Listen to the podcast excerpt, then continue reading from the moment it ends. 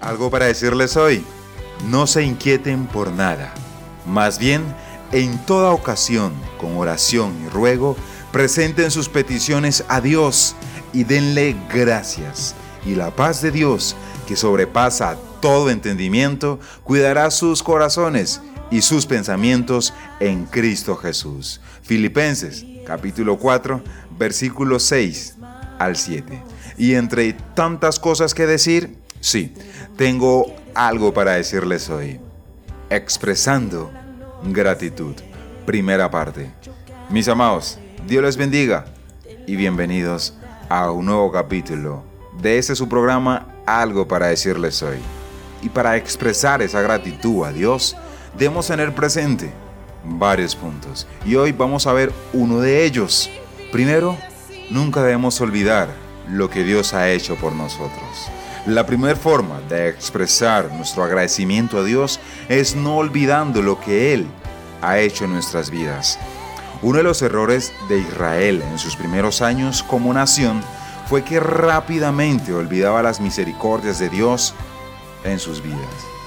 Pero aconteció que cuando murió Gedeón, los hijos de Israel volvieron a prostituirse yendo tras los Baales y escogieron por Dios a Baal Berit. Y no se acordaron los hijos de Israel de Jehová su Dios, que los había librado de todos sus enemigos en derredor. Jueces capítulo 8 versículo 33 y 34. Como creyentes, mis amados oyentes, no debemos olvidar todas las cosas que el Señor ha hecho por nosotros, especialmente porque nos salvó de la condenación eterna. Esta es la primera forma de expresar nuestro agradecimiento. Y en segundo lugar, mis amados, otra forma de expresar nuestro agradecimiento a Dios es amarlo, aún en las peores situaciones. ¿Ya que voy con esto? Pues bien, resulta que los judíos, después del exilio, son un buen ejemplo de cómo las personas pueden caer en ese terrible error. Cuando ellos regresaron del exilio babilónico a reconstruir Jerusalén, las cosas no fueron fáciles, ya que sus enemigos los oprimían constantemente y no veían el cumplimiento de las promesas mesiánicas. Por ello, comenzaron a dudar del amor de Dios y a decir, ¿en qué nos ha amado Dios? Yo os he amado, dice Jehová. Y dijisteis, ¿en qué nos amaste? ¿No era Esaú hermano de Jacob? Dice Jehová, yo amé a Jacob y a Esaú aborrecí, y convertí sus montes en desolación y abandoné su heredad para los chacales del desierto. Malaquías capítulo 1 versículo 2 y 3. Mis amados, esos versículos nos enseñan que aun cuando atravesamos las peores dificultades, el Señor nos muestra su gran su amor incomparable. Y es que Dios nos muestra su amor en que no hemos sido tratados como los impíos.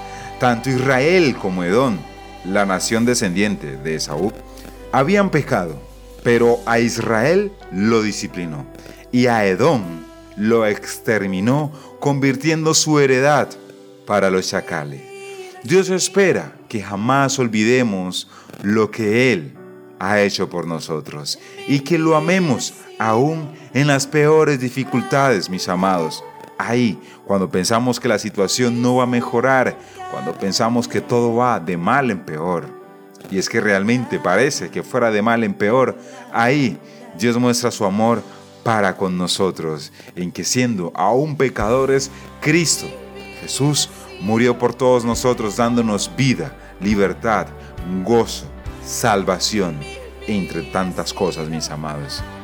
Y dicho esto, vamos a dejar hasta ahí y continuamos nuestra segunda parte en el siguiente capítulo. Dios les bendiga grandemente. Soy Billions y esto fue algo para decirles hoy.